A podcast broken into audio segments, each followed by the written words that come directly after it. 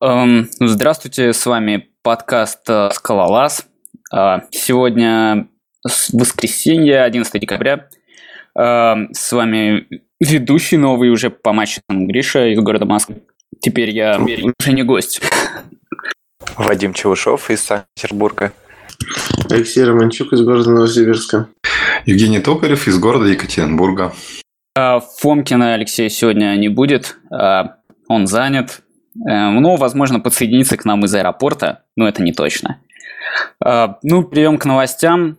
Эм, из новостей э, самое, наверное, значимое событие – это релиз скалы 2.12, но, смотрев changelog, не нашел каких-то сильно значимых улучшений и ничего по скорости компиляции трейтов э, не было сказано. Однако у них огромный там issue лист, с которым можно ознакомиться.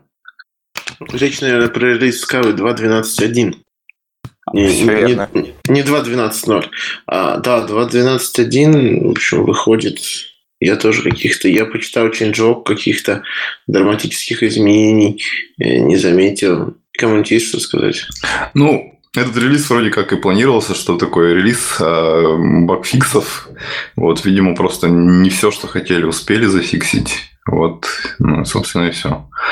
Ну, я думаю, там еще что есть важное насчет флагов компиляции. По-моему, даже кто-то жаловался на минус X экспериментал, что он э, везде включается, то ли аффектит что, что-либо. Что-то еще с сэмами. То есть, если посмотреть э, саму issue, э, вот Майлз Сабин добавлял новых, выключил дефолтные, что-то такое. Ну, да, еще что сказать, она совместима с 2.12.0. Вот. Ну, я сам не использую скалу 2.12. Я пользуюсь Spark, и они еще не скомпилировались под него. Ну ладно. Вы сами Spark под 2.12 не собирали, не хотели собирать?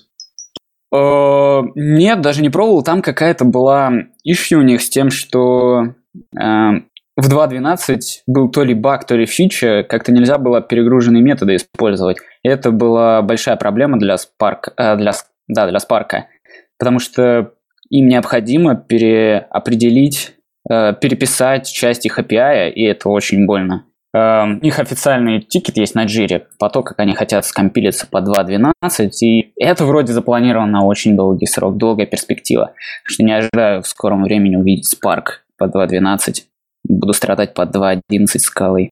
Вот я недавно решил проверить статус Финагва по поводу переезда, и они столкнулись с тем, что там э, Сэм, и самая проблема в том, что э, основный, основной классец – это сервис, от которого все наследуется, и он как бы отнаследован от функции. И сэмы здесь мешают, там, по-моему, вплоть до того, что хотят ввести аннотацию no-sam Интересненько. А, ну, наверное, можно двигаться дальше. А, ну вот тут а, написан, а, ну, у нас вышел новый релиз Спор. А, Спор это проект достаточно долго развивавшийся, а, с конца 2014 года, но, честно говоря, никогда спорами не пользовался. Кто-нибудь знаешь, что за споры вообще такие? А мы это обсуждали в каком-то из выпусков. А, точно. Что это, в общем, возможность указывать, как бы, что каптурить э, при замыкании и возможность передавать вот это как бы замыкание по сети. И вот. Угу. Да. Не знаю, ну, видимо, это просто как релиз. До этого они были совсем уж э, бета-версии. Ну, версия там 0.4.3. Э, я затрудняюсь там, я не следил, не знаю, что там было в 0.4.2 или в 0.4 или в 0.3. Но я как понимаю, они все еще такой э, экспериментально научный проект и, в общем, использовать использовать для чего-то функ... Ну, больше концепт, чем штука, которую можно реально использовать. Ну, ну для меня вот это из разряда выглядит, конечно, прикольно, но надеюсь, мне никогда не придется этим пользоваться. А где-то вообще подобное в других языках есть, а то споры вроде как. Название такое хорошее. Я не слышал. Слушай, я тоже не слышу, то есть, может быть, в каких-нибудь э, больше интерпретируемых языках, нежели компилируемых, это как-то э, проще реализовать, может быть, там есть что-то. Там вот еще, Гриш, тебе может как раз быть интересно. Они пишут, что вот как бы этот стабильный релиз – это первый шаг на пути интеграции Sporis в Spark. И что вроде как э, IBM активно вот именно над, работает над тем, чтобы э, втащить это в Spark. Вот. Ну, то есть они, условно говоря, следующие свои усилия потратят именно на то, чтобы попытаться интегрироваться со Spark. А, кстати говоря, у IBM вроде как есть а, своя то ли свой шедулер для Spark, то ли э, свой форк Spark. Точно не знаю, но какая-то у них платформа есть. И они, реализуя ее, делали упор на то, на скорость. То есть э, у Spark есть одна из таких проблем, когда запускается джоба, нужно под каждую задачу выделить память, все выделить, ну, то есть выделить вот эти GVM, GVM-ки, экзекуты, и нет возможности превыделить их для группы джобов. И вроде как они решают, улучшают. Так что вполне возможно, это будет э, значимое улучшение, то, потому что как вот сейчас парк движется непонятно в каком направлении с этими датасетами. И точно не в производительность. Вот так. Слушайте, я думаю, нам нужно обязательно как-нибудь сделать а, один из следующих выпусков а, и поговорить про Spark, потому что у меня уже сейчас там есть пачка вопросов, и я думаю, у других ведущих тоже будут какие-то вопросы, дополнения. Только в следующем там, или в после следующем выпуске, когда Гриша будет а, потерроризировать его, но мы тоже используем Spark, может быть, тоже что-то сможем рассказать. А, а вообще, вот с этими спорами станет ли проще писать под Spark? Да фиг его знает на самом деле. Я как-то... Ну, надо попробовать поиспользовать споры. Так э, по концепту ничего сказать невозможно. Это может выглядеть страшно, а использоваться просто и наоборот. Слушай, ну там определенно есть проблема э, кэпчеринга внешнего контекста, и э, мы, по крайней мере, в свое время регулярно встречались с тем, что э, Spark это же такой DSL, где ты пишешь, написал оп, map, а это все превратилось в то, что у тебя распределенно что-то сериализовалось и на 20 тачках выполнилось. И то, что у тебя какие-то куски контекста не сериализуются, а, это прям реально большая проблема, которая выясняется только в рантайме. И с точки зрения программирования на строго типизированном языке, это прям какой-то, получается, антипаттерн. То есть ты такой запускаешь программу, тебе в рантайме говорит, слушай, вот часть твоего контекста, который нужно раскатать по воркерам, не сериализуется. Извини, иди переписывай. Какая часть где, что не сериализуется, почему это падает в рантайме, а не в compile time е. И, на мой взгляд, если с помощью спор хотя бы это, эту проблему удастся решить, не теряя производительность ничего, это будет большой шаг вперед. Ну, кстати, самая глупая вещь, что запуская какое-то какое приложение, какой-то job на Spark е эм, в standalone режиме на одной машине, этих runtime ошибок может и не быть, потому что ему ничего не нужно сериализовать. И это проблема, потому что надо как минимум там две ноды запустить и уже да, на двух нодах. Да, прогнать. да, конечно. Ну, такое, в общем. Ну что, двигай дальше. Э, я перескочу немножко. Э, очень значимое событие в мире Dotty случилось, конечно. Мартин эм, превзошел лимит, лимит 22 э, арных функций, и теперь в Dotty они n-арные. Но я не смотрел реализацию, на самом деле. Я так понимаю, что как бы 22 trait эти остались. Еще он добавил XXL trait, который может быть n-арный. Так что я думаю, вполне в скором, ну или не в скором будущем в скале тоже может такое появиться. А, а как типа тогда генерить, э, ну, пьюженные уже функции с параметрами? А, не знаю, не знаю, я на доте не писал, честно говоря. Возможно, это будет уже относиться к Аламете и к таким всяким вещам, а, потому что не освещалось э, у нас, ну, в скалолазе не освещалась еще э, такая прошка, эм, валидатор-верификатор, который вот Scala Fix называется. Э, это тулзовина, которая помогает адаптировать Scala код под миграцию в Дотте, что очень полезно ну, для тех, кто когда-то хочет мигрировать на Дотте, так как то ли вот э, на конференциях, которые сейчас идут, или еще когда-то раньше, Доти, она позиционировалась как очень так грубом роудмэпе, как некая скала 3, которая, возможно, когда-нибудь в будущем будет. Ну, это вообще такая неточная, непроверенная информация. А вот знаете, я прямо сейчас задался вопросом, да? Зачем мы делаем генерируемые э, функции? Ну, допустим, для двух, для трех, для четырех аргументов, если есть в арарге. Ну, потому что иначе придется секвенсами парсить. Вот эти аргументы, которые ты передаешь через запятую. Ну, это как-то уже совсем не типизировано. Не круто там. Все-таки скала. Нет, почему типизировано? Ты говоришь, что у тебя э, любой количество элементов, ну, в смысле, через звездочку. А через звездочку это будут секвенсы элементов. И я думаю, что компилятор не распарсит, если ты вот передаешь через... Ну, придется секвенсы элементов передавать. Потому что через звездочку это фактически секвенс. Нет. Через звездочку ты, ты же пишешь ее вызов. Туда как бы не секвенс кидаешь, ты руками говоришь, вот первый, вот второй, вот третий. А если они разных типов? Но обычно я встречал только для, для одного типа нагенерирует автоматом. Ну вот как раз, э, чтобы были бинарные функции, вот в Shapeless были вот эти полиморфные функции, и там вот, э, если ты говоришь вот эти, ну, со звездочкой передаешь аргументы, это же все же sequence, и э, вот в полиморфных функциях Shapeless это hashlist. И да, там можно через запятую продавать, э, передавать э, любые типизированные параметры. Ну, что удобно. Ну, так вообще не знаю, это надо реализация, в реализацию смотреть. Есть кому ну, что добавить? Ну ладно. Да? Я потом еще подумаю об этом. Да нет, вроде.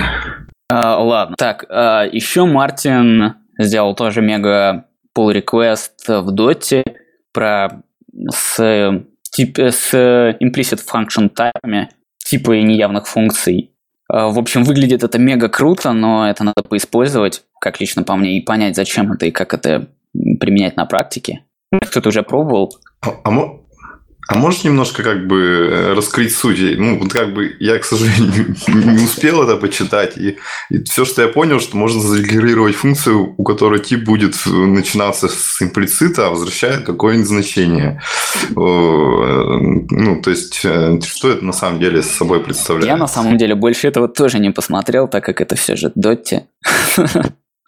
А, вообще, а, вот как этот товарищ, у него ник еще Not Exchange, задавал вопрос Мартину, чем это все отличается от э, использования эм, ридер трансформера и так далее для передачи контекста. Я на самом деле не очень понимаю сути вопроса, потому что я не понял, видимо, сути вот этого pull request и чем так крутые эти неявные функции. Ну, типа неявных функций новые.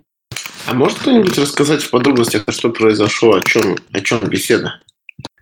Ну, просто Мартин, он вот на вот этой конференции с Call Exchange там такой небольшой талк толкал, и в рамках него он как бы захайлайтил несколько вещей, которые он в доте делает. И вот одна из этих вещей была вот этот как раз pull request про э, вот имплицитные функции. Ну, насколько вот так, если начало описания посмотреть, там э, я так понял, что можно как-то будет э, ну, описывать функции, которые должны работать в каком-то контексте. То есть они как бы не сами по себе работают, а именно, что их нужно положить сначала в какой-то контекст, а потом их выполнять. Но вот что по факту это представляет, к сожалению, так сходу совсем непонятно. Да. Ну, Возможно, это будет что-то приличное. Я думаю, что нам нужен некто, кто пользуется Dotty или пользовался Dotty, чтобы рассказал о новых фишках языка. Но им пока нельзя пользоваться. Ну, в таком режиме. А, в общем, там, кстати, у нас вот в списке есть вот э, этот э, с конференции Видяха. Вот в рамках нее можно чуть э, там пообсуждать. Там были, э, как сказать, э, новости о том, когда планируется доти в продакшн. Кстати, еще насчет вот этого pull реквеста и имплиситных функций. Там есть большое-большое объяснение в плане того, что это значит, откуда это исходит, и вообще, как, как это описывает Мартин, и это типа имеет под собой основы там теории категорий, и это какие-то комонады. Ты можешь, Гриша, что-нибудь сказать про это? Наверное, нет, надо все-таки ознакомиться с материалом поближе. А то ну, ну, я могу кратко сказать, что такое комонада. Комонада – это типа монада э, с перевернутыми стрелками.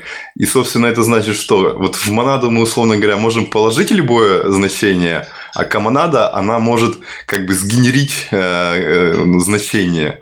То есть, э, ну, в монаду мы кладем значение, а в комонаду, из, из комонады мы достаем. Хм. Ну, так, Есть еще кому что добавить по этому поводу? Не, ребят, да, я уж. Я ду- думаю, дальше переходить, там как раз э, э, видяшка про вот эти ко- ко-штуки.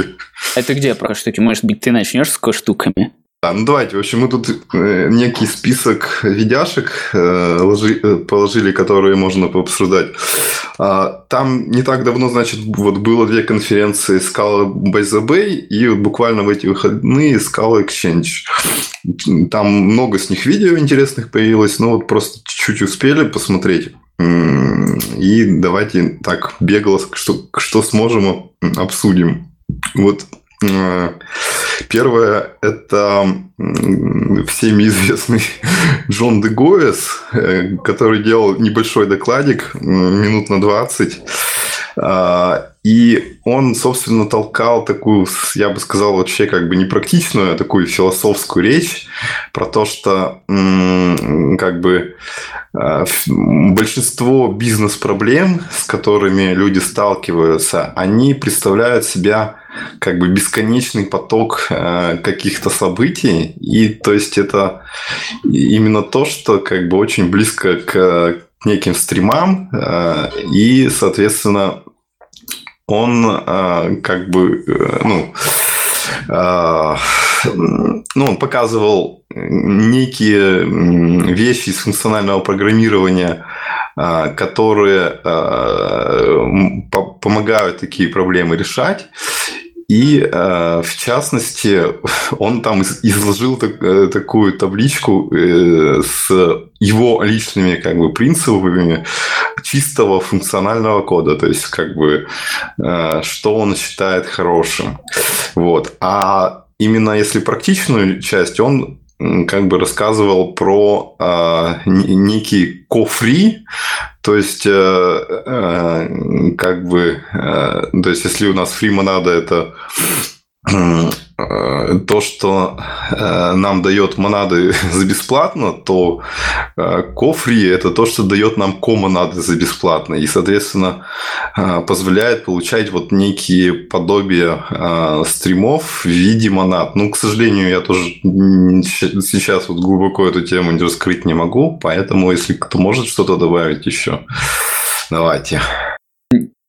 Я смотрел видео, пожалуй, я э, мой итоговый уровень понимания того, э, как их применить Так, к нету монады и GoFree, э, он примерно с твоим сопоставим. Я просто могу тебе посоветовать, э, посмотрите видео, оно классное, а оно в меньшей степени про а, теорию и в большей степени про то, а, как соединить э, какие-то теоретические вещи с практическими. Я прям рекомендую смотреть. Ну, Крутой окей. видос. Двигаемся дальше. А, А. А, Дальше у нас э, видео от Дэна Саймона а, про то, как делать э, высокопроизводительные микросервисы на колоссуме. Это такой веб, ну, это фреймворк от, э, э, называется это, а, Тум- Tumblr, Tumblr. Tumblr, да.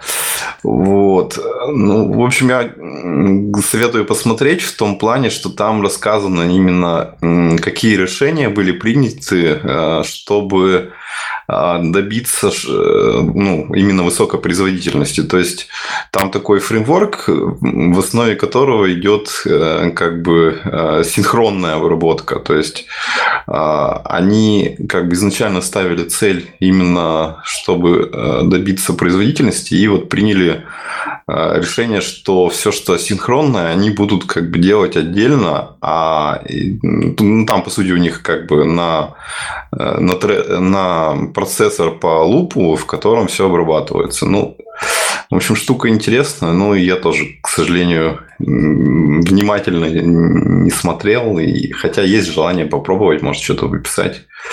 Вот.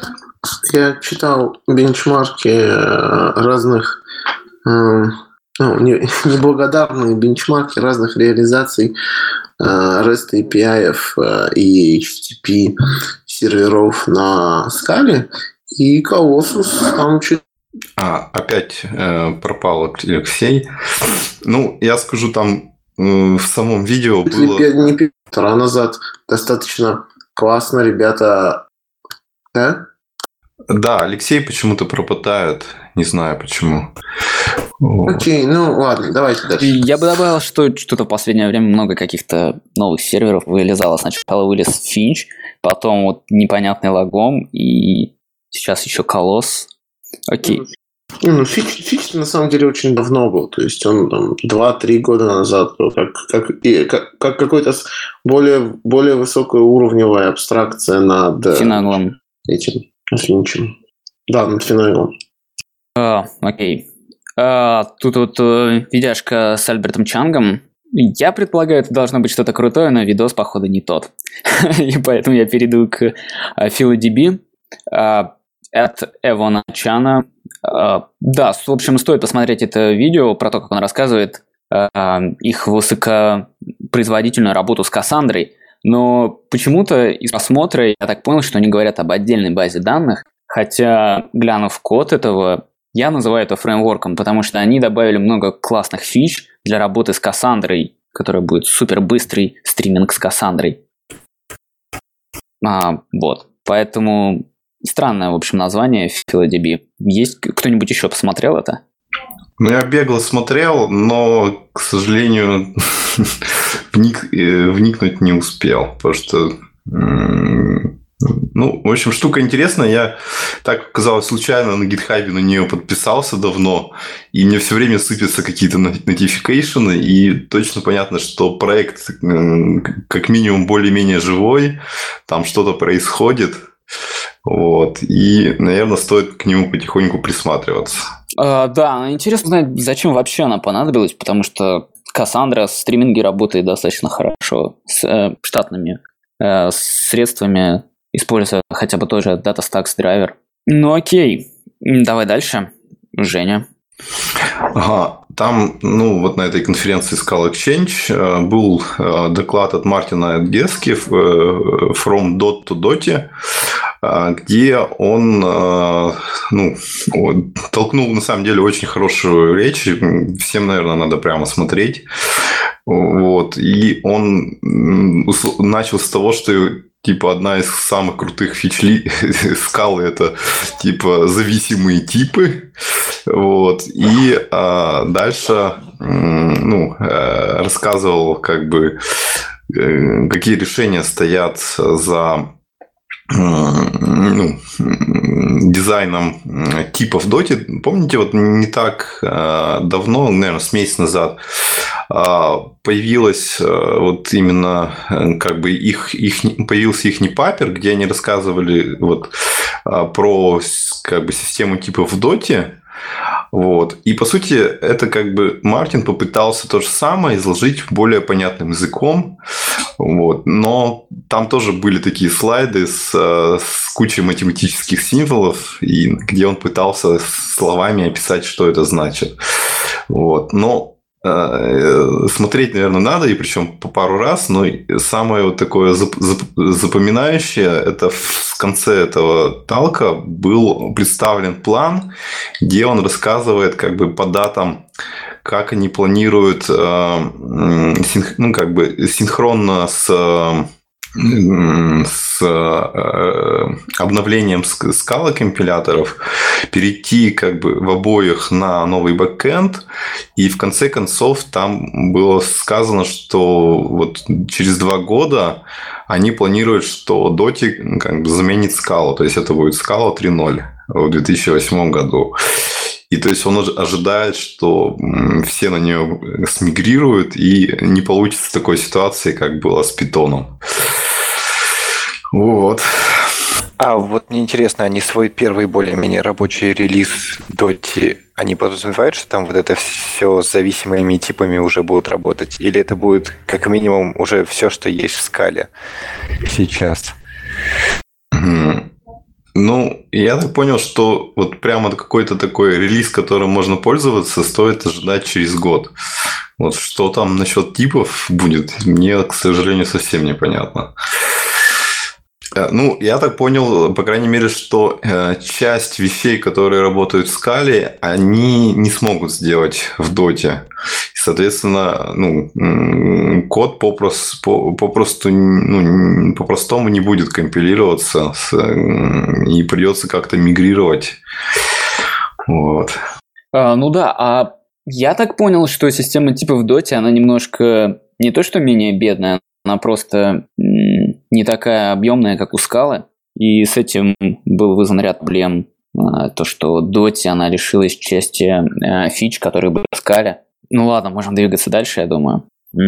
А, ну и там последние, а нет, еще не последние, еще там, в общем, а, на той же конференции Эрик аж вот не знаю, как произнести. Ну, в общем, человек, который ответственен за много open source библиотек, включая Cats, э, сделал именно такой очень интересный доклад о том, как э, поддерживать э, открытые библиотеки, как над ними работать, чего ждать от контрибьюторов, а, как стараться сделать свои проекты ну, более привлекательными для ну, для внешних контрибьюторов. В общем, тоже очень интересный такой э, видос. Он, в принципе, ничего такого технического и э, прямо каких-то инсайдов не дает, но весьма интересно послушать и понять, вот как человек, который ну, уже там больше пяти лет поддерживает разные библиотеки, э, как бы какой у него опыт сложился и э, ну, можно многое подчеркнуть, условно говоря, для себя, если ты собираешься выкладывать какую-то библиотеку и, и какие у тебя цели могут быть для этого, вот и тому подобное. Ну, я думаю, что а это, кстати, по-моему, повтор. Я уже такое видел на Scala World, что ли. Да, с этим же дядькой. Ну, скорее всего, он что-то толкал, типа проекты open source должны быть type level, и если вы в type level, то у вас библиотека отличная. Это шутка, если что. Ну, такая шутка.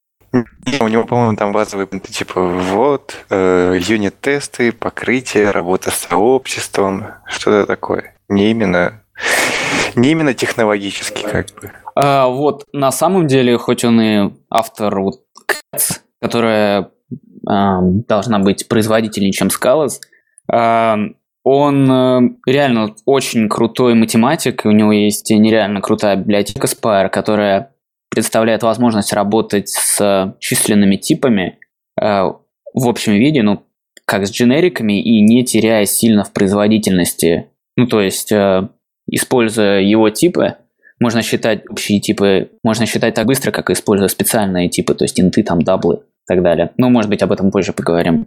Ну вот он, кстати, вот в этой лекции тоже говорил, что э, хоть он такой как бы и э, прямо приверженец э, функционального программирования, он э, все, что делает, включая Cats, он всегда думает о производительности. То есть он, э, то есть для него это не самая последняя вещь, и поэтому, а, ну, то есть, видимо, и как бы на Cats это тоже влияет, и что он некоторые вещи делает именно с целью добиться какой-то неплохой ну, неплохого перформанса. Вот. А, в частности, он еще и автор уникального макроса, который называется C4. Это просто while рапнутый, и который можно использовать как C4. И он будет такой же быстрый, как while. Ну, потому что будет генерироваться while. Так вот. А, окей. Да, дальше так, можно а, Там, ну, опять же, там же был э, доклад, точнее даже как бы лайфкодинг сессия э, Хейка, блин, опять, опять не знаю, как произнести, Хейка Саберджер. А, в общем, он делал доклад э, про АК-стримы и писал такое, ну, как бы, небольшое приложение, даже, ну, как бы, по сути, три программы. Вот. Суть его в чем? Он брал фразу и э, как бы в консоль писал э, ну, ее несколько раз и побуквенно, э, как бы с, ну, с задержками. То есть это такой, по сути, поток получился символов, который печатал в консоль. Но там все на самом деле намного интереснее. Он а, э, сделал, ну, сначала просто показал а, вот как типа сгенерировать такой поток а, АК-стримами, а потом он презентовал свою личную библиотеку, называется, по-моему, АК SSE. Это реализация вот этих сервер-сайт events, которые как бы урезанные веб-сокеты. А, и он на них написал сервер и клиент. И суть такая, что как бы сервер посылает эти сообщения, клиент их принимает, и в случае разрыва соединения клиент заново как бы соединяется с сервером и дает серверу понимание, на, как, на каком месте потока он как бы остановился, и сервер ему шлет сообщение уже вот с того места, докуда он успел дойти именно на клиентской стороне. Вот. И, ну, и он выложил этот код на гитхабе. Можно взять, посмотреть. Все так как бы довольно красивенько, э, лаконично. В общем, ну, интересный проектик. Я так как бы, если особенно в стримах еще не очень ваковских разбираешься, то весьма интересно посмотреть. Кстати, такую, такая тенденцию заметил, что если раньше говорили о баке, то говорили реактив, то сейчас уже не говорят. А об библиотеке я тоже посмотрел ее код исходный. В общем, она выглядит очень красиво и очень лаконично. После AKHTT, после спрея, это выглядит очень приятно. Хотя я так понимаю, что то же самое фактически будет. Ну да, просто как бы по-другому реализованные. Окей. А под капотом там тоже АКА? Да, безусловно. Ну там а- АКА-стримы. То есть там э, вот именно он написал именно э, все чисто на АК стримах. То есть как бы голую АК HTTP он там не использовал, а именно стримами написал сервер и клиент. Ну, однако в зависимости от HTTP тоже есть, поэтому. Там у него, я сейчас смотрю сорцы, э, большие такие диаграммы ASCII артом нарисованные, э, в которых показывается идея того, как, как эти стримы работают, что типа вот у нас здесь разваливается поток на фьючу там и на опшены, вот здесь они мержатся, вот здесь zip on zip. В принципе, выглядит вполне приятно. Mm-hmm. Ну да, что-то не заметил сразу этой штуки. Окей, двигаемся дальше. А, дальше видео от Майкла Пилквиста о, комп- о compositional стриминг с FS2. FS2 это новые стримы, форк от Scala стримов. Это интересный момент, что FS2 стримы теперь... О, Scala стримы это вроде теперь форк от FS2 стримов. Интересно. А, с видео я достаточно внимательно не ознакомился. Может быть, Женя посмотрел его. Я, я добавил эту ссылку. А, я его смотрел. А, в общем, приятное видео. А, для того, чтобы ознакомиться, что такое FS2 стримы, а, что они умеют, что они себя представляют, а, что они себя представляют на уровне типов, что такое стрим, что такое flow, там, что такое source и так далее. В общем, рекомендую посмотреть. Какая-то совсем базовая вводная для, для FS2 стримов. Просто типа, что такое... А, в общем, а есть понимание, в каких случаях стоит взять их? Слушай, ну это как... Э, если твои данные представляются в виде стримов, ну, это как бы FS2 стримы, как и SKZ стримы, там атака от стримов отличаются тем, что это просто пул модель без, э, в отличие там от ака стримов, в которых пул push модель. Типа, если тебя устраивает пул модель, то ты можешь взять FS2 стримы. А если у тебя данные представляются в виде стримов, то тебе просто любая абстракция в виде стримов подойдет хорошо. Если у тебя данные представляются в виде, я не знаю, если ты можешь фьючами обойтись, обойдись фьючами. Если тебе нужен какой-то на каждом стейдже развесистый стоит, то, может быть, тебе и стримы не нужны, а нужна акторная модель просто. То есть зависит, зависит от кейса. Ну, мне в первую очередь были интересны FS2 стримы э, за счет отсутствия зависимости от скалаза, потому что, подключая до этого стримы скалазишные, э, глупо, ну, получалось, что еще тащишь за собой большой скалаза, и этот dependency hell, который возникает, его приходится разрешать как-то. Слушай, а вот у тебя реально с этим есть какие-то проблемы? Ну, если наружу э, скала Z не вытарчивается, то, то что в этом плохого, если внутри Ну, просто у нас open source библиотека, это как-то нехорошо. Окей, понятно. Ну что, а с видео, я думаю, покончили или есть кому-то что добавить? Я думаю, Окей, всё. ну, можем, наверное, перейти к DCOS. А, в общем, DCOS или... Под- под- под- подождите, подождите. А давай Алексея спросим насчет, как он съездил на FP-Conf. Я так понимаю, у него А, там кстати, доклад да, был. и еще, Наверное, все-таки еще вроде интересно будет Фомкин там послушать. был. Тоже интересно послушать, о чем он говорит. Да, смотрите, значит, на прошлых выходных прошла конференция по функциональному программированию, которая называется FPConf. Вторая конференция. А, кстати, я посмотрел видео, оказалось, что это третья даже конференция. В общем, на сайте есть 15 год и 16 год. Проходила в Москве 3 декабря. В общем, я ездил туда с докладом. Я совсем кратенько расскажу, где я был. В общем, я всегда, когда езжу на конференции, я, возможно, не так часто хожу на выступления, сколько а, больше с людьми знакомлюсь и общаюсь. В этот раз... а, ну, в общем, в этот раз я походил и на, и на выступления, и с людьми познакомился. Значит, первым был Алексей Фомкин. Он рассказывал про их библиотеку, которая а, библиотека называется Королев, которая а, позволяет, а, короче, которая решает проблему фронтенда и фронтенда и бэкенда. В общем, я не настоящий сварщик, я фронтендом не занимаюсь. Мне достаточно сложно сказать, насколько это актуально, не актуально, хорошо, плохо. В общем, выступление было ок, а слайды были ок, примеры кода, live coding, все было. А, мне понравилось. А, дальше был Сергей Попов, который рассказывал о том, а, как в Тинькове написали библиотеку, а, которая на уровне макросов позволяет из а, какого-то, давай скажем так, из сервиса, который себя представляет там объект или трейд с несколькими функциями, ам, лихо сделать кэшированный такой же сервис.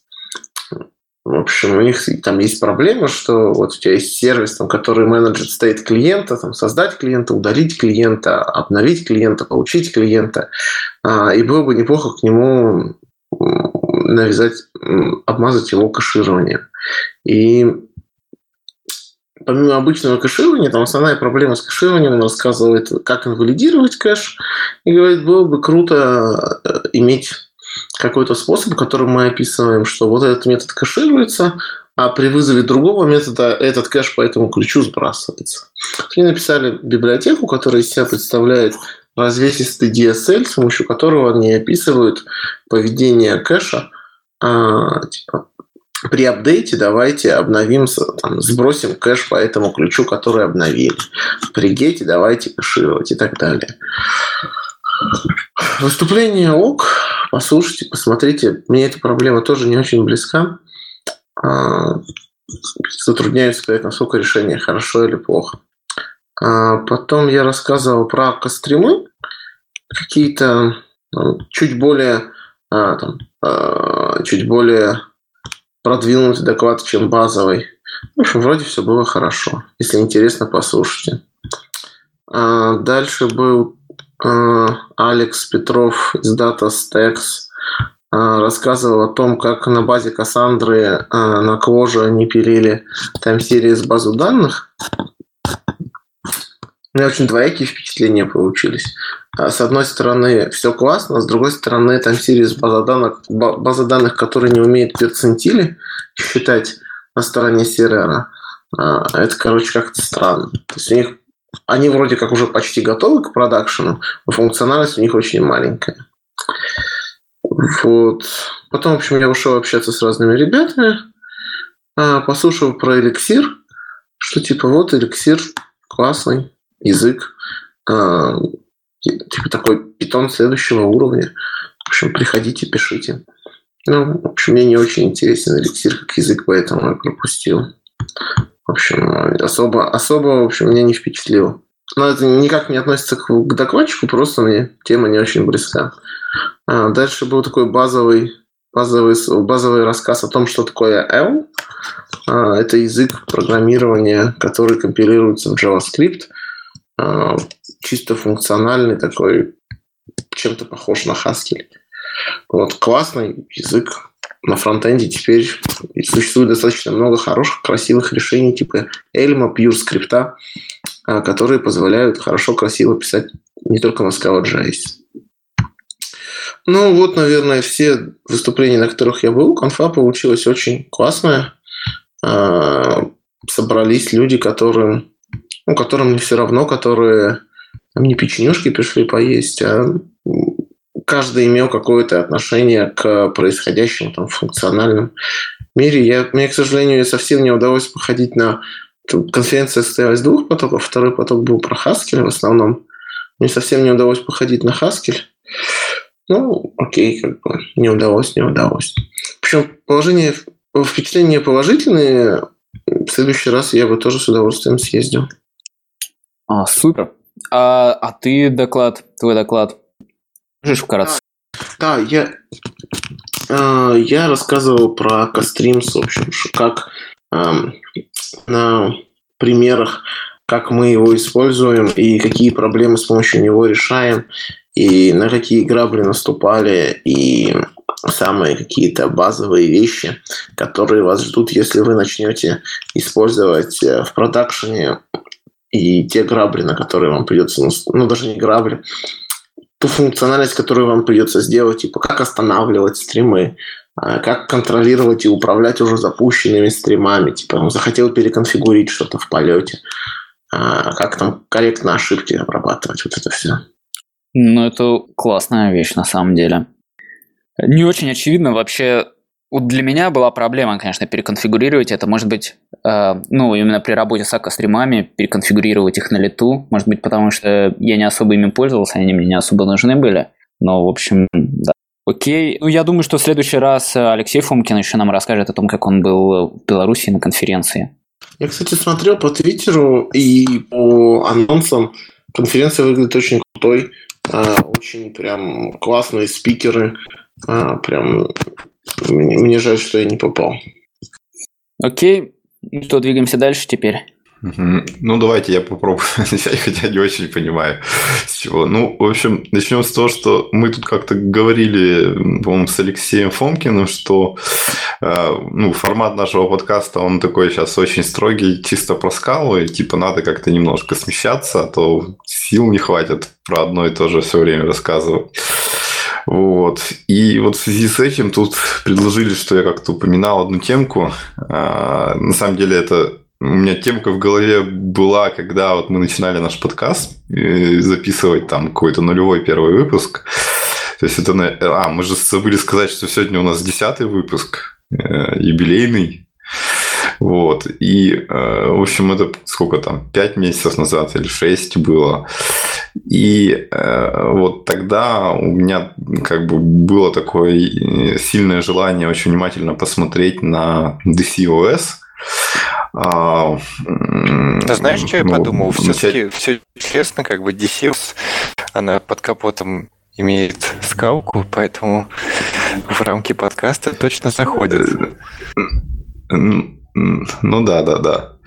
А, вот. А, в общем, ну, надо сказать, и, как бы очень давно же нам начали пушить докер и кучу связанных с этим технологиях, технологиев. Э, и, в общем, часть проектов, они направлены на что? Они направлены на то, чтобы создать некую такую унифицированную инфраструктуру, э, в которой можно было бы легко деплоить э, свои приложения, легко их обновлять, э, как бы особенно не, не париться по поводу того, сколько там под ними железа лежит, то есть добавлять, удалять ноды, как бы не сильно завися от того, что бежит.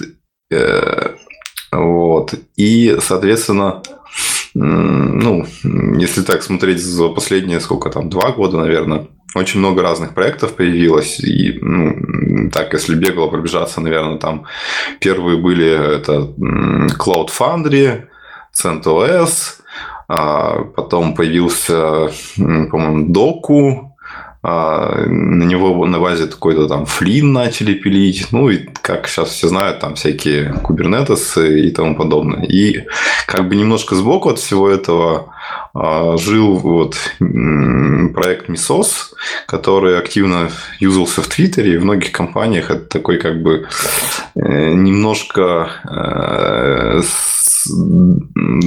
как бы, ну, как сказать, немножко другая штука, но про то же самое. Она начиналась как именно некий шедулер, который позволяет как бы изолированные процессы запускать вот на какой-то инфраструктуре из кучи машин и как бы шедулить задачи. Вот. То есть она изначально затачивалась именно, что ты берешь ее и пишешь какой-то сам на ее API фреймворк, который будет вот как бы под твою конкретную задачу распределять какие-то ну, таски или приложения, вот. И потом на ней понаписали кучу проектов, которые именно предоставляют уже а, работу как бы с долгоживущими процессами, и, ну и в частности сейчас уже там докер прямо в нее интегрирован. И вот один из таких проектов это э, марафон, который как бы ну, довольно быстро популяризировался, и на его базе стали вот э, ну, компания Мисосфера начала пилить сначала как бы коммерческий продукт, а, который позволял вот именно как бы раскатать на инфраструктуру э, некий набор компонентов, ну там в частности Zookeeper, значит Mesos, Марафон, Хронос тоже входил в этот комплект, и уже на нем раскатывать вот всякие сервисы вроде Spark и тому подобного. А, ну и вот. И, собственно, вот в какой-то момент они работали в закрытом режиме и выкатили э, в open source свой проект под названием DCOS это уже как бы э, некое такое коробочное решение, которое э, ну, не просто набор компонентов, которые ты сам разворачиваешь, содержишь, оно именно предоставляет э, некие сервисы, которые связывают это все, и некий дашборд, который позволяет всем этим управлять. Ну и, соответственно, инсталлер. Вот. И, соответственно, вот в этот момент я решил что надо бы попробовать как бы... Алло, алло, все, всем слышно да. все. Слушай, наверное, надо повторить с того момента, как у тебя набор компонентов. Да, ты пропал. Я последнее, что Ага, слышу. ну давайте, хорошо. Хорошо, давайте. А, в общем, DCOS это не просто набор компонентов, это а, набор сервисов, который позволяет базовые компоненты связать э, в одну инфраструктуру, и оно предоставляет некий дашборд для управления всеми ресурсами в одном месте. Вот. Ну и, соответственно, там тоже входят некие стандартные пути инсталляции, развертывания всего этого. А, и вот, собственно, в тот момент, когда а, они выпустили в этот, это все в open source, я решил как бы а, чисто для своих любительских нужд попробовать это поиспользовать и там развернуть небольшой кластер, ну, условно говоря, примерно машинок 5. И, соответственно, там многие компоненты у них написаны на скале, а часть на Erlang. И для меня это выглядело как довольно-таки знакомые технологии, на которых, в принципе, если что, не страшно что-то попилить, поконтрибьютить. А, и, соответственно, вот была мысль, что поразбираюсь, а потом, может, что-то там начну подпиливать и писать. Вот. Но, как позже оказалось, э, вот, ну, сама эта компания, она, ну, видимо, просто у них так внутренние процессы построены, что они даже если как бы хотят получить внешних контрибьюторов, но они довольно мало делают для того, чтобы это случилось.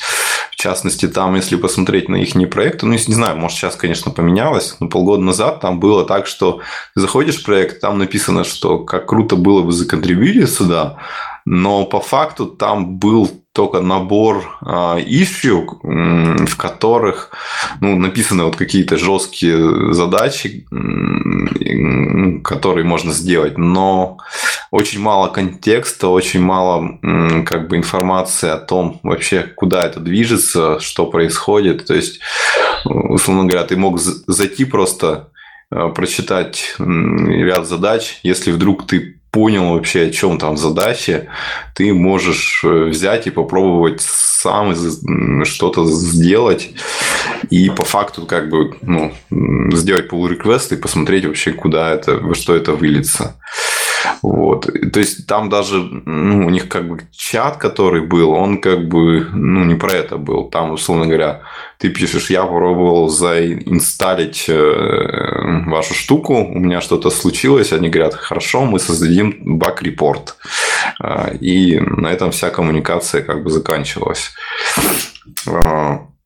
Э, вот, соответственно, ну, так, вот, ну да, я потом перешел как э, к тому, к раскатыванию всего этого. Поскольку, ну, как бы раскатать э, пятерку мощных машинок это не, ну, не так дешево, как может показаться, особенно учитывая, что пока ты это раскатываешь, а ну, тебе 50 раз их придется убить, создать заново. И, ну, на самом деле, это даже обычно выходит дороже, чем просто держать 5 машинок все время. А, потому что ну, так построены биллинги, что они ну, дают скидку чаще всего за именно ты развернул сервер долго его юзаешь.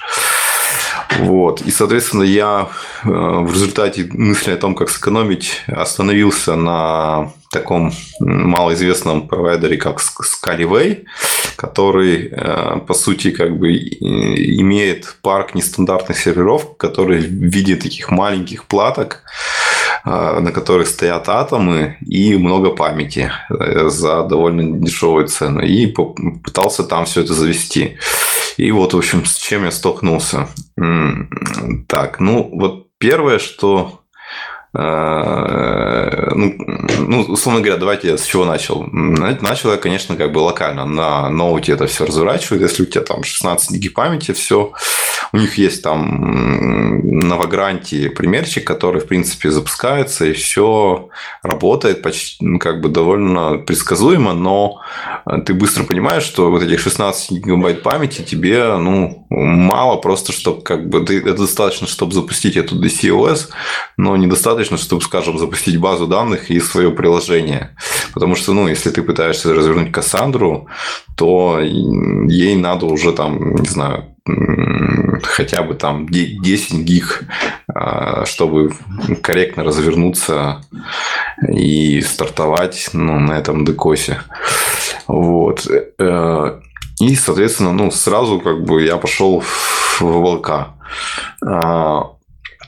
Собственно, э, после установки э, я понял, что ничего не работает.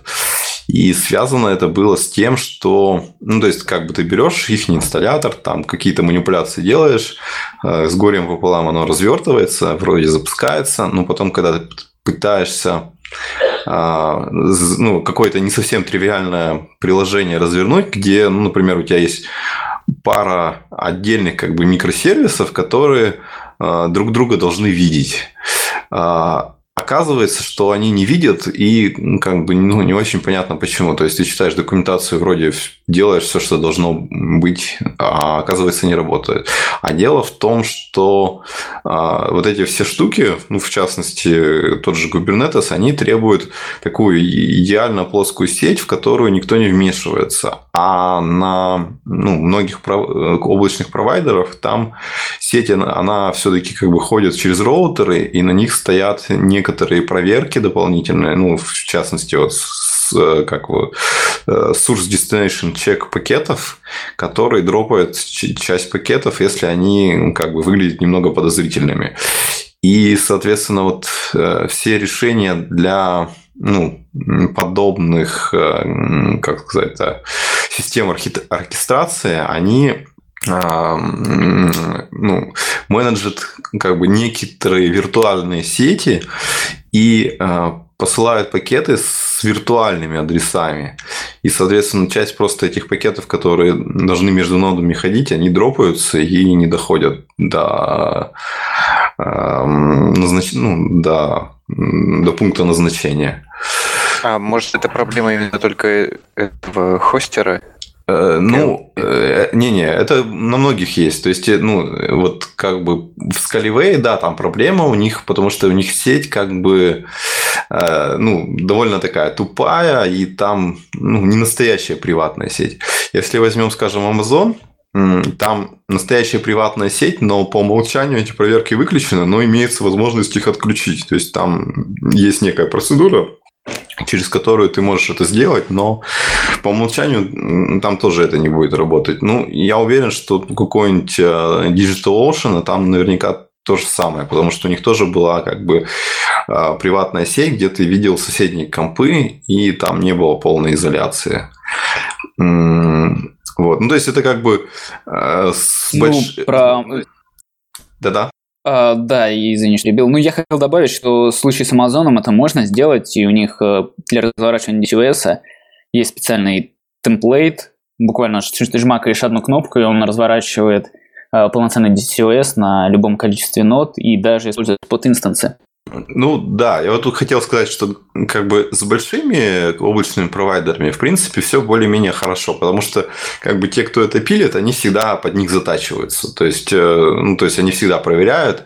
А если мы идем куда-нибудь чуть-чуть в сторону, в какой-нибудь там непопулярный европейский э, маленький клауд, то там всегда начинаются как бы сложности с тем, что у них как бы не, не все хорошо, не все гибко, и вот подобные проблемы встречаются. Ну да, Хенстер, наверное, весьма попадает в эту категорию. Вот, там еще, по-моему, АВХ есть, еще какие-то. Ну, в общем, их много, и ну, не все работают с Амазоном, Гуглом и Microsoft. Вот, поэтому вероятность нарваться на что-то такое немала. Так, сейчас я, подождите, сферюсь с планом. Может, вспомню что-то, про что я не успел рассказать. А, ну вот, да. Там, соответственно, и когда мы из коробки это разворачиваем, там предоставляется некий механизм для работы с виртуальными адресами сетевыми, но он не очень гибкий, не очень удобный, поэтому, как и в Kubernetes, например, там ну, как бы существуют такие Э, отдельные проекты для оверлейных сетей, вот, Viv и Калика. Вот. И, соответственно, чтобы это все развернуть, э, ты должен сам позалезать на ноды, проделать некоторые процедуры. В частности, для Калика там, например, надо развернуть э, это CD. То есть, вот чем DCOS хорош, тем, что там есть некий как бы встроенный стор пакетов, э, в который... Ой, блин. Алло, алло. Алло, алло. Теперь да. Да-да, сейчас нормально. Ну ладно, да, что-то сегодня как-то очень странно у нас. Ну ладно. Э, ну, в общем, DCOS хорош в частности тем, что там есть стандартный стор э, пакетов, фреймворков, и вот через него можно, например, и это CD, ETCD развернуть, а, но э, фишка этого DCOS в том, что шедулер его, он, а, условно говоря, резервирует в кластере некий набор ресурсов, и пока как бы вот его эти, эти ресурсы не освободить, он не дает ничего устанавливать. Э, так. Ой. Так, я не знаю даже, как, как теперь рассказывать. Вообще меня слышно опять? А остальные? Так, я Вадима только слышу. а остальные пишут только. А, не знаю, что делать. Да все нормально. А вот и Алексея вроде не слышно вообще никак. У вас слышно? Да, ну, смотрите, ладно, давайте посмотрим, что получится. Давай, не вижу смысла тут упарываться сейчас. Но есть какая-то сложность со связью. Если не получится, то порежем и потом расскажем. Если получится, то все будет круто. Ну ладно, давайте. Все равно же вроде как бы лока... я рассказываю, у меня локально пишется звук, он же должен вроде как попасть куда-то. Да, конечно. Вот.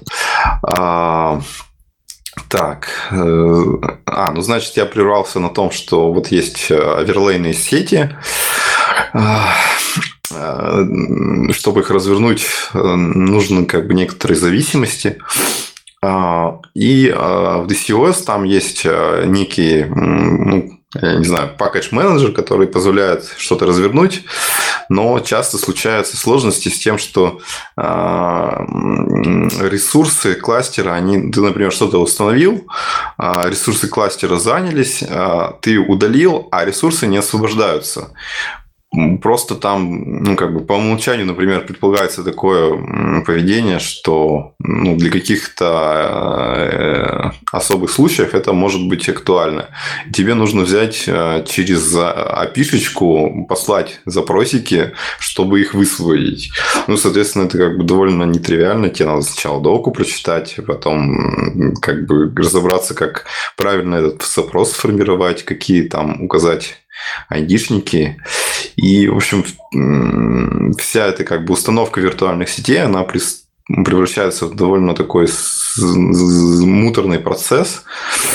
Вот. Но в конце концов там вот калика, по крайней мере, у меня разворачивался, но когда я пытался потом новые ноды добавлять, у меня что-то обязательно разваливалось. А, вот. А, так, сейчас еще гляну в планчик.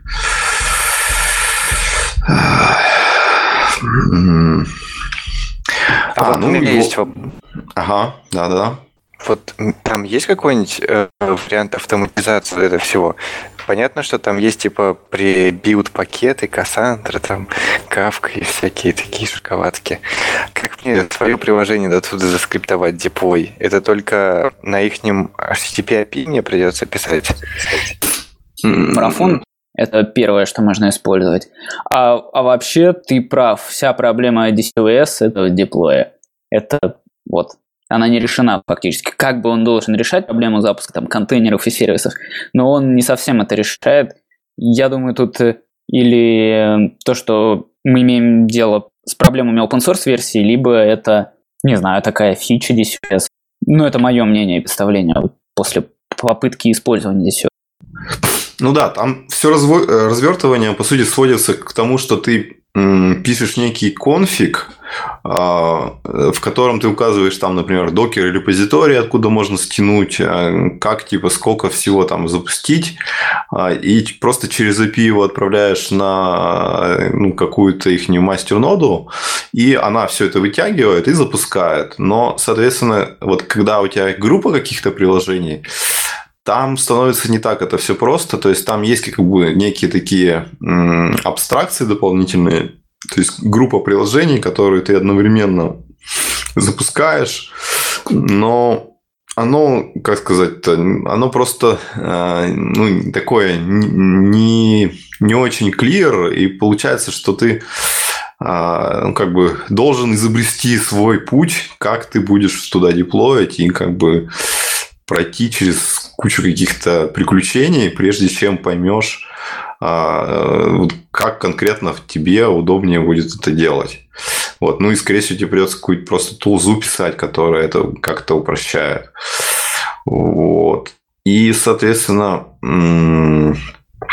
а, что еще там забыл сказать-то? Вот, ну, я рассказывал про проблемы-то с сетью, я не рассказывал, как это на самом деле решается. А решается это тем, что э, нужно ну, как, тебе сделать э, туннели между хостами э, и, ну, желательно шифрованные туннели. То есть ну, то есть первое решение в лоб, которое у меня появилось, это я попробовал Tink VPN. но вот он э, как бы шифру, шифрует э, содержание пакетов, но не шифрует заголовки ну, TCP, IP этих пакетов. Вот. И, соответственно, получается, что они все равно дропаются, и все накрывается. И, соответственно, а, решение, которое у меня получилось, это я взял такую штуку, называется Strong Swan, и Ansible, как бы, а, ну, э, то есть я, например, создаю 5 нот, и Ansible на них раскатываю эту сетку, то есть там генерирую всякие ключи, в нужные места кладу, поднимаю туннели, и типа тогда оно все живет, но это, понятное дело, как бы такое решение ну, для девелоперских нужд оно нормальное, а для продакшена оно весьма странное в том плане, что там ну, просто у тебя производительность сети, она падает просто очень кардинально на этом. Ну, и просто и очень неудобно расширять. То есть, если тебе надо новую ноду добавить, тебе надо снова на всех машинах твоего кластера это все проделать. Вот. А, что еще? А, ну и вот там еще такая фишка есть, что ты когда раскатываешь вот этот кластер, там ты должен э, выделить какую-то ноду, которая будет как бы э, входом из внешнего мира. И на ней стоит их вот некий э, марафон LB, это типа вот такой их лот-балансер, вот, который будет проксировать, по сути, все запросы э, внутрь кластера. И, соответственно, ты когда развертываешь какое-то приложение, ты должен вот какой-то его ноде сказать, вот ты должен жить на лот-балансере. А, и, соответственно, это, опять же, создает проблемы в плане того, что тебе может не хватать а, ресурсов на этой тачке. И, ну, соответственно, тебе надо либо а, как бы несколько их делать, либо делать это довольно такую резиновую машину, в которой там достаточно памяти, достаточно ЦПУ и все такое. Вот. А, а из хорошего, вот я что сказать, вот то решение, которое там по умолчанию есть э, для как бы виртуальных IP-адресов, оно а, работает на таком как бы ихнем сервисе по названию Minuteman. Это типа тоже а, как бы специальный лоуд-балансер, который написан на Erlang. И он, в принципе, ну, неплохо работает, когда вот как бы нет таких уже проблем с сетью. То есть ты просто, условно говоря, при запуске приложения пишешь некий из головы придуманный эпишник, и, соответственно, ты его можешь дальше использовать э, в других инстансах приложений. Вот. А, ну и, собственно, после всех этих мучений, а, вот мне тогда Григорий подсказал, а, что есть э, такой проект под названием Rancher – может быть, э, тут как бы Гриша, ты сможешь немножко продолжить, а то я подустал как-то это все рассказывать. А, ну, конечно. Ну, в общем, да, мы решали схожие Жене проблемы. Э, то, что надо было что-то развернуть и отмасштабировать масштабируемо развернуть. А, ну и да, есть такой проект Rancher. Что он по сути представляет? Это такой распределенный сервис, который может разворачивать на всех машинках, на которых есть инстансы ранчера, какие-то сервисы. Ну, к примеру, э, хочется развернуть Kubernetes, и э, запустив ранчер на всех машинах, можно тыкнуть, запустить Kubernetes, и он, по идее, сам должен развернуть Kubernetes на всех машинах. Либо на либо развернуть Hadoop, либо другие шоколадки. Вот. А как сам ранчер запускается? Почему, собственно, сам ранчер и зачем его использовать? Он, э, его поднять действительно просто все, что нужно на каждой из машин, чтобы был установлен докер. И на мастер-машине буквально поднимается мастер инстанс ранчера, на слоевах поднимаются слоевые. Либо, если это что-то типа Amazon или DigitalOcean, то мастер ранчера может подключиться к их API и развернуть необходимые машины в необходимом количестве где-то в сети. Он подключается к ним, ну и образуется такая сеть, э, это ранчер сеть, это будет мастер и какие-то слейвы, на которых все можно очень удобно э, нажатием на кнопочки буквально разворачивать. Однако... Можно я добавлю сразу? Вот э, как раз э, крутость этого ранчера в том, что э, сеть, которую он создает, она вот как раз есть такая типа шифрованная сеть, которая э, буквально без твоих каких-либо телодвижений создается, и все пакеты э, летают полностью в зашифрованном виде, и им ничего не мешает ходить в каких-то как бы кластерах. Это был... И, и причем там есть возможность это отключить. В том, то есть вот для случая, когда тебе это не нужно, там есть возможность перейти на какую-то более простую сеть, которая ну, не шифрует все подряд. Ну, в общем, да, он очень конфигурабельный. И, наверное, это был первый сервис, на котором мне удалось без проблем запустить что-то свое. А, ну, вообще-то с проблемами тоже. Но об этом, может, попозже расскажу. Но, как минимум, те пакеты, которые они предоставляют, они работают, они разворачиваются. Вот. Однако у меня лично возникли тоже проблемы с запуском, например, э, кастомных докер-контейнеров, ну, вот этой всей распределенной штуковине. Потому что там вот с этим сервис-дискаверингом тоже какие-то свои особенности есть. И у меня для моих кастомных э, докер э, образов э, не получалось корректно э, ну, запускать вот эти распределенные сервисы. Я пытался запустить Accumula, Accumula, ну, это база данных типа HBase, и у меня была именно проблема в том, что локальные, э, ну, контейнеры, запущенные на каждой из э, машин ранчера, они работали в локальных сетях, и для общения между нодами они должны были использовать другую сетку. Э, в общем, короче, контейнеры на каждой из машин работали в своих сетях, и дискаверились они по другой распределенной сетке, и проблема была в IP-адресах. Просто мои контейнеры не видели по какой-то причине друг друга. И с этим надо было ковыряться и копаться достаточно долго. Может быть, э, Женя решил эту проблему как-то. Ну, я в том-то и дело, что не решил. Вот. А, собственно, а, я создавал тикет для ранчера тогда, где как бы изложил вот эти сложности с лоуд-балансером, но я а, в контексте как раз э, вот этого Мисоса все это тогда смотрел. То есть там в ранчер чем хорош, он, что он, как э, и ну, DCOS, он позволяет запустить Мисос с маратоном, но вот без этой обвязки, которая есть у Мисосферы.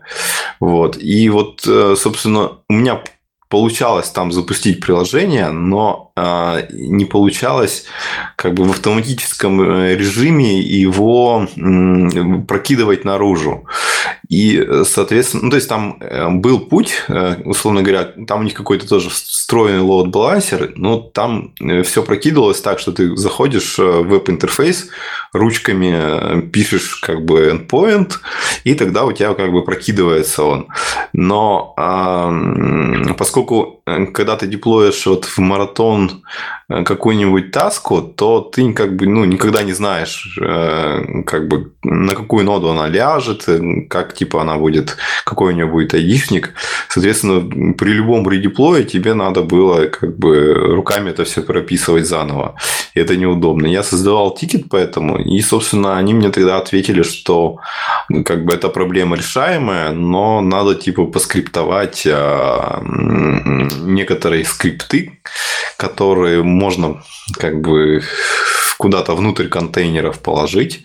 Вот. Но, к сожалению, я тогда не набрался до решения этой проблемы. Вот. И поэтому э, как бы это дело у меня заглохло на тот момент. Вот.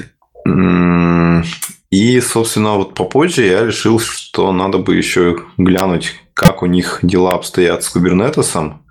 Вот. И, судя по всему, там все как бы заметно лучше. А, в частности, там, когда как бы, ну, в Кубернетисе создается а, я уж не помню, как там в нем называется, то ли сервис, то ли какой-то ингресс ресурс. А, и, собственно, там получается, что ты ну, деплоишь таску, и э, если ты все правильно указал, у тебя сразу он доступен наружу. Ну, опять же, там есть э, другая проблема, что как бы по умолчанию оно раскидывается на все ноды. И если ты хочешь как бы сделать некую приватную сеть, которая вообще без интернета и в нее как бы контролируемо ходить, то оно из коробки не получится. Это надо специально что-то делать. Так, есть, есть что-нибудь продолжить в клише? Э, да, ну я могу вообще рассказать, зачем это нужно. Потому что, на самом деле, вот так вот посмотришь на DCOS, на ранчер, и не совсем всегда очевидно, зачем, в общем, вся эта бахрома нужна. И, в общем, такая проблема, то, что когда появился докер, все стали пользоваться докером, и, типа, в общем, вот как круто, можно писать приложения, сервисы запихивать в контейнеры, независимо запускать на машинах, у них своя независимая среда, все достаточно чисто, можно удалять все. Минимальную на сеть, если ее правильно прокидывать, ну, используя NetFlag, к примеру, и всякое такое.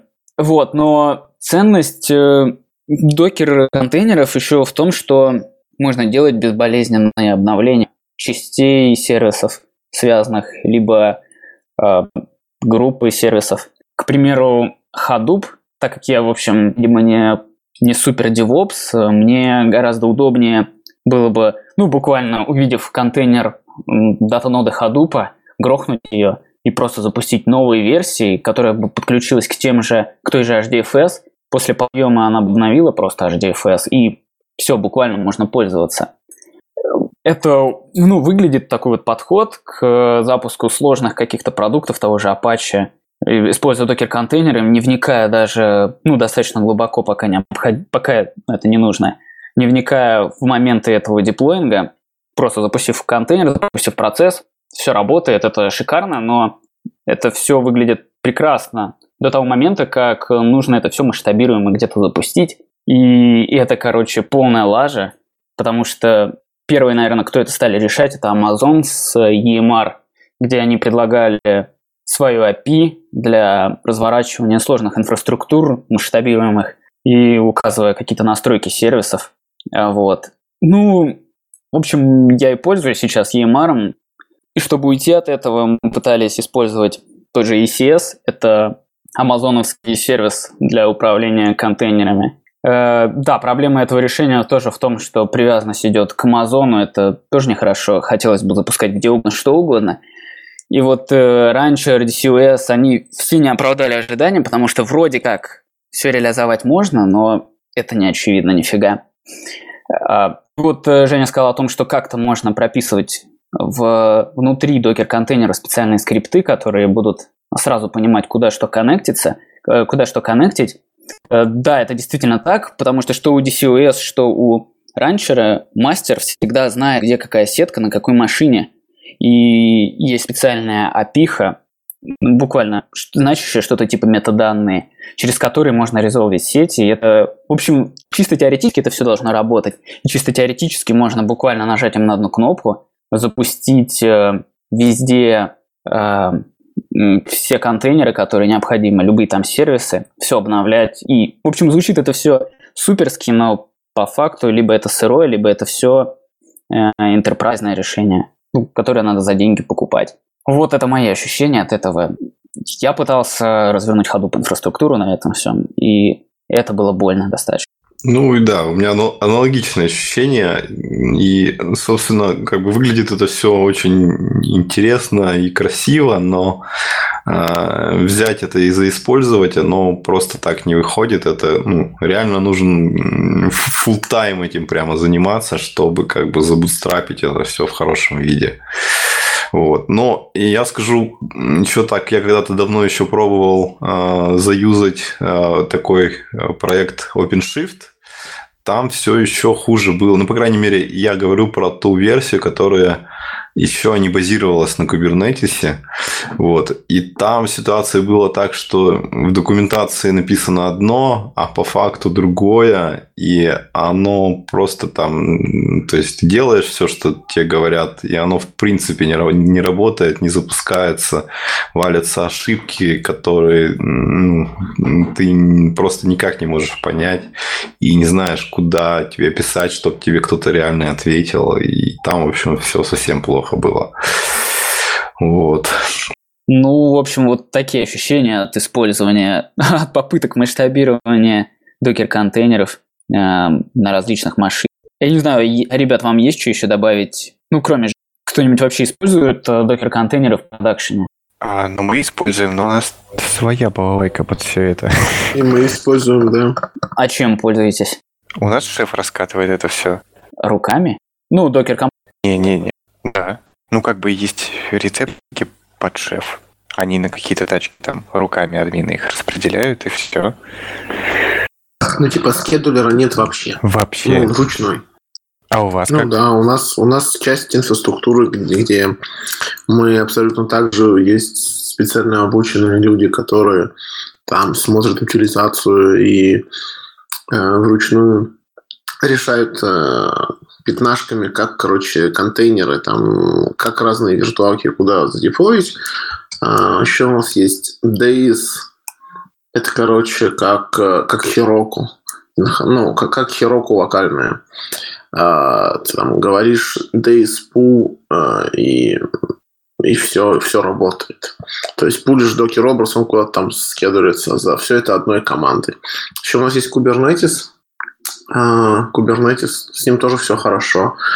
А, Вот у нас полный зоопарк. Мне показалось Kubernetes удобно использовать на Google, э, Google облаке, потому что он там идет из коробки, и можно э, очень просто запускать э, контейнеры и на работающем Kubernetes. Слушай, ну, наверное, я не знаю, мы, то есть я клиент Kubernetes, то есть я не занимаюсь его настройкой, а у меня просто есть kubectl и, и вперед. Ну окей, ну что, тогда можем двигать дальше с этой тяжелой темой. Ведь это все-таки скала под. А вот кто-нибудь вообще писал когда-нибудь GUI на скале?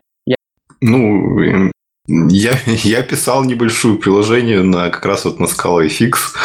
Вот, это, условно говоря, был такой маленький табличный редактор, который, ну, очень какие-то базовые операции делает. Ну, я бы не сказал, что какие-то у меня особые сложности возникли. То есть, ну, я прочитал документацию, за недельку написал это приложение и более-менее работало. Но оно все равно вроде как... э, Я когда пользовался Scala FX, он был больше похож на Java FX. И разница только в названиях функций были. Не, ну, собственно, так и есть, да. То есть э, там как бы каких-то особых удобств нету, но если тебе какое-то прямо сложного ничего не надо, то все довольно э, тривиально делается. Вообще как-то в Java мире с гуями проблема возник. Ну, видимо, это не нужно. Ребят. Подожди, а Не, какая UI, проблема? не- UI не нужен, да, на Java. Ну окей, а в общем, почему я хотел поговорить про GUI? Думаю, что может кто-нибудь отзовется, потому что Scala FX э, они хотят включить в type level. Я не знаю, с чем это связано и что значит быть type level проектом, но они хотят его включить в type level, и знаю, что Scala FX совсем не type level и не даже не type safe. Слушай, ну, мне кажется, Type Level решает какую-то свою задачу а, набрать некоторую критическую, критическую массу проектов, которая покрывает экосистему. Не, не экосистема, из экосистемы, короче, которая покрывает, ну, фактически все задачи, которые, которые нужно решать некая альтернатива, видимо, TypeSafe от организации. Потому что я посмотрел на проекты, которые у них есть, ну, это как минимум, короче, странно. То есть некоторые вещи просто есть для того, чтобы... Ну, вот у нас есть направление такое-то. Вот сейчас у них есть направление UI, видимо. Окей, ну что, двигаемся дальше тогда. Такая вот э, есть... э, В Scala есть REPL, и в Java REPL не было до Java 8. Честно говоря, я не знаю, в Java 8 есть ли REPL прям вот, э, чтобы работать с консолью. А, Кто как его вообще использует, кроме э, код, эм, показывания кода на презентациях? Или, ну, как часто кто дебажит в репле что-то, потому что это достаточно тяжело. В репле свой компилятор, который не совсем правильно работает и который не совсем скала. Я не использую от слова совсем. То есть совсем, короче, иногда очень редко, когда мне нужно там типа что-то проверить, ну это случается примерно один раз в неделю, а я запускаю там либо Scala Repo, либо Monit и пишу там три строчки. А вот такого, знаешь, что-нибудь а, я начал что-то писать и начал прототипировать это в репле, а потом перенес в сорцы, такого у меня не было Ну, никогда. судя по Stack Overflow, когда какой-нибудь Сабин отвечает, он непременно в репле прототипирует и пишет, и скидывает логи репла. Э, выглядит это, конечно, забавно. Я думаю, что это связано больше с каким-то FP Legacy, потому что FP язык, ну, Haskell имеет REPL, Кок имеет REPL. Э, это модно среди языков. Нет, ну, как бы, когда тебе нужно быстро ответить, это нормальный план. То есть, например, я не знаю, показать как имплиситы в разных скопах разрешаются. Но если у тебя прямо под рукой сейчас нету там, не знаю, идеи или, или проекта, который там с помощью SBT собирается, ну, как это делать. Просто у меня чаще всего в таких случаях открытая идея, я просто создаю новый файлик а, и все пишу в нем, вместо того, чтобы писать это в, ле, в репле. А, но опять же, если тебе нужен интерактив и показать результаты исполнения каждого шага, то, то репо, правда, ну, вполне нормальное, удобное средство. Не, ну мне для тех случаев, когда как бы вместо писать файле, я просто все пишу в репле. Но это тоже довольно редко бывает, там раз в неделю. Мне вот лень искать идею для того, чтобы повисать код. Так она же всегда запущена, нет? У меня нет. А, По окей. крайней мере, дома.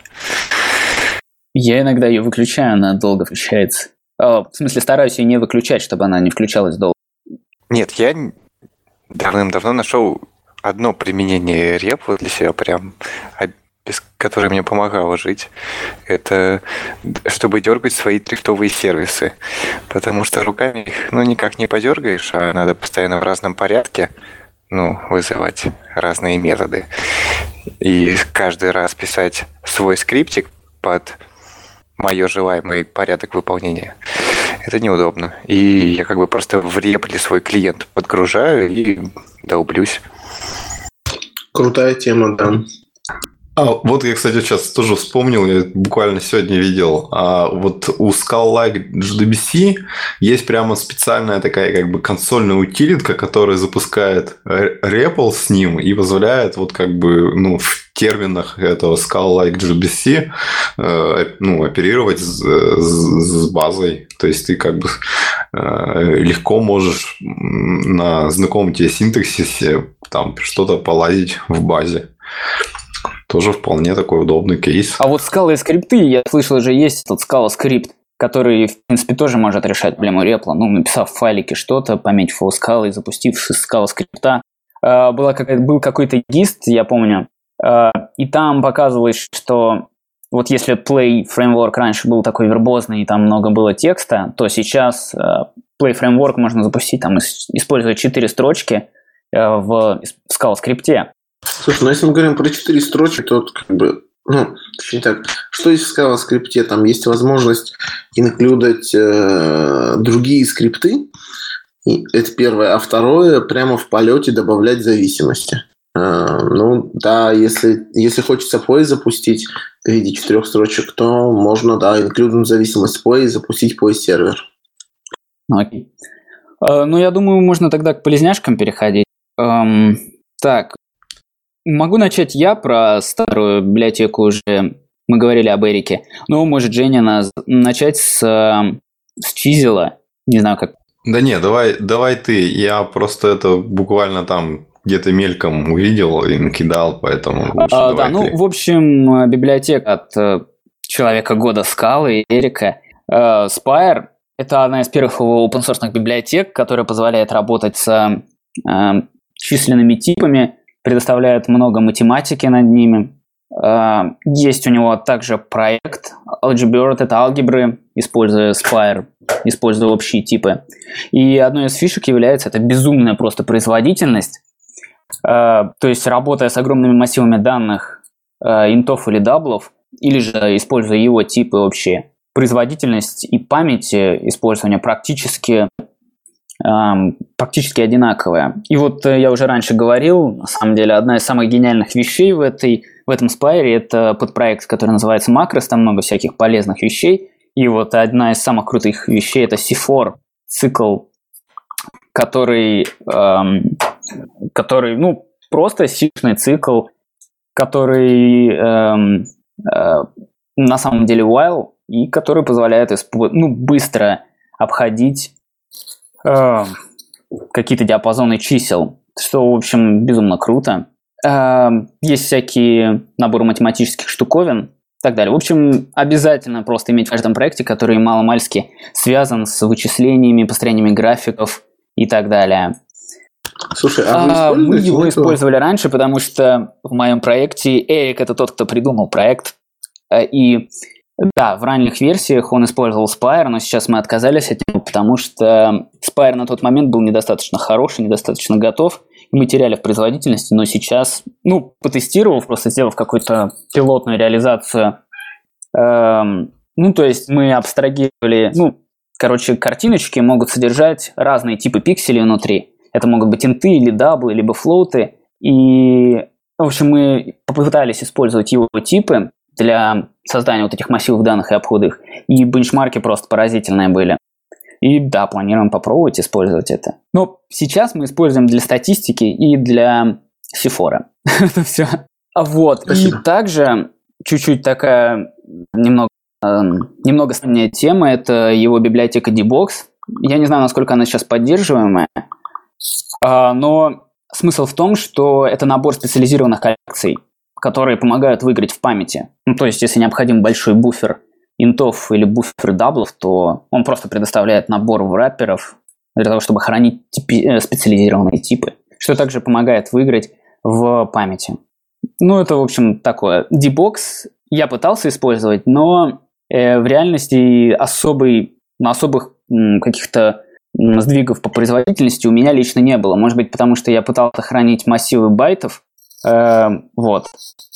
Но, да, судя по тому, что это Эрик, и то, что он фанатеет по производительности, это must-have э, штуковины. Ну, либо хотя бы пользоваться теми паттернами, которые есть в этом проекте. Ну, как минимум познавательно. Эм, Круто. Так. Эм, могу перескочить сразу к типам, либо Женя может углубиться еще в, э, в чизел. Ну, я там, короче, добавлял парочку ссылочек, которые скорее просто на посмотреть, чем что-то такое значительное.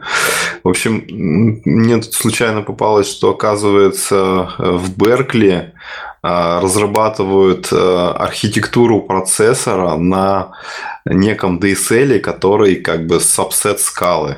То есть они взяли скалу, написали на ней некий э, DSL-щик и на этом всем начали писать, э, как бы, ну, в таком, описывать хардварную архитектуру процессора. И, насколько я понимаю, проект довольно такой большой, значительный, и, ну, как бы, весьма интересно глянуть. Э, то есть, э, я так понимаю, вот этот DSL они позиционируют как альтернативу вот языкам описания железа, как вот VHDL или как он вот. И, то есть, э, вот эта вот мысль о том, что скала удобна для DSL, похоже, вот в каких-то случаях действительно имеет место быть, и люди реально это используют. Вот. А другая – это ссылочка просто на небольшой блокпост. Я ее увидел, ее как бы зафоловил э, Даниэль Спивок. А, это просто как бы статейка, рассказывающая о том, как понимать э, логи garbage коллектора JVM. Вот. Ну, интересно глянуть. Такая как бы инфа, которая на дороге не валяется. Вот. А, ну, так, к теме, дальше, короче, давайте. о том, что скала подходит для описания хардварности, хардварных вещей. Я, помнится, видел, на, правда, на JavaScript, это уже не скала, но очень интересная реализация процессора на JavaScript. Э, это был и 8080, и под него можно было писать, и причем для него была куча тестов написано. Ну, такой просто интересный, может быть, момент, может, кому интересно будет. На JavaScript пописать ассемблер. А, ну и вот дальше это Frameless, это библиотека э, Альберта Чанга, это безумного э, Spark разработчика. Вот. И, ну, как уже мы все видели, Data, э, Databricks толкает, что в Spark нужно использовать датафреймы, э, вернее, датасеты и датафреймы, потому что датафреймы сейчас это датасеты, э, не надо использовать RDD и так далее. Хотя под капотом у датасетов те же самые RDD лежат. И, ну, я пытался пользоваться датасетами, правда, у нас такой специфичный случай, мы большими данными, ну, именно что куски данных, они большие, тяжелые, это не строчки, это массивы байтов. блобы такие. И, в общем, дата-фреймы, они, что да, они крутые в, тем, в том плане, что есть отличный Python API, есть отличный R API, из других языков очень удобно вызывать дата-фреймы, дата-сеты, но так как их удобно из Python вызывать и из R, это только значит лишь, что с типизацией проблемы везде надо делать касты, это ужасно.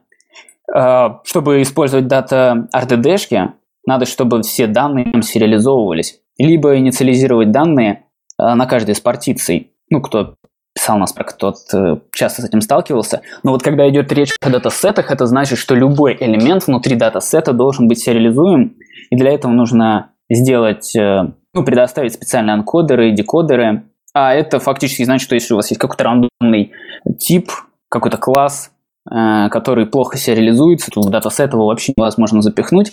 Если не использовать, конечно, краю анкодер и прям буквально насильно не заанкодить что-то и не положить куда-то.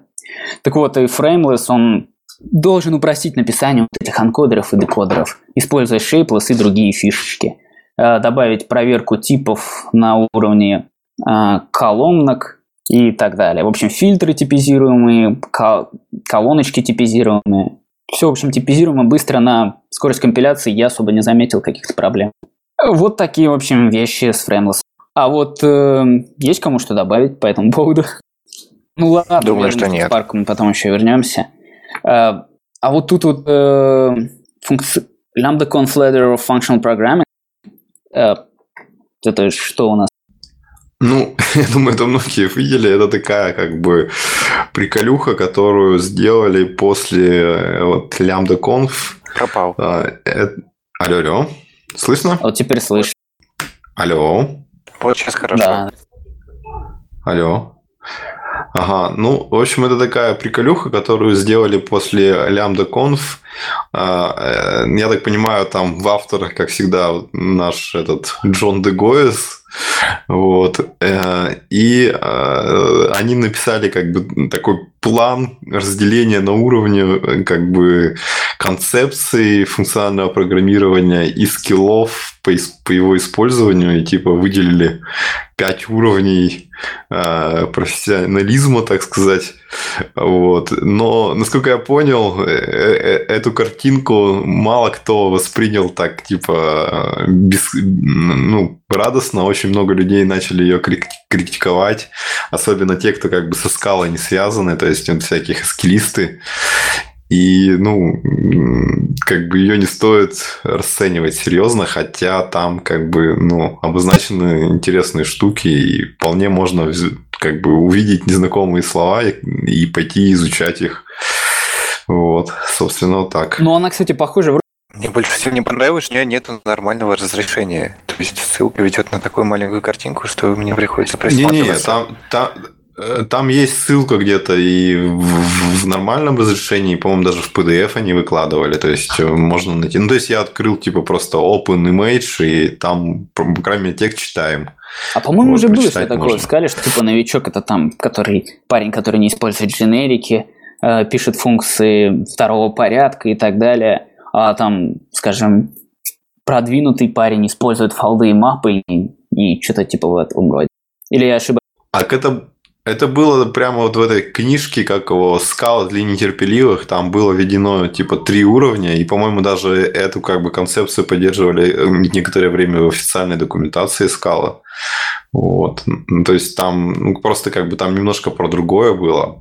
То есть как бы там делили на писателей библиотек и типа просто разработчика. Ну окей. А, чем, как, как дальше будем делать? Там типа надо сказать, А, типа, да, точно. Пока. Это был Салалас, Это был... юбилейный выпуск про Мезос. А с вами был Гриша Помачин. Вадим Чувашов. Алексей Романчук. И Евгений Токарев из Екатеринбурга. Всем пока.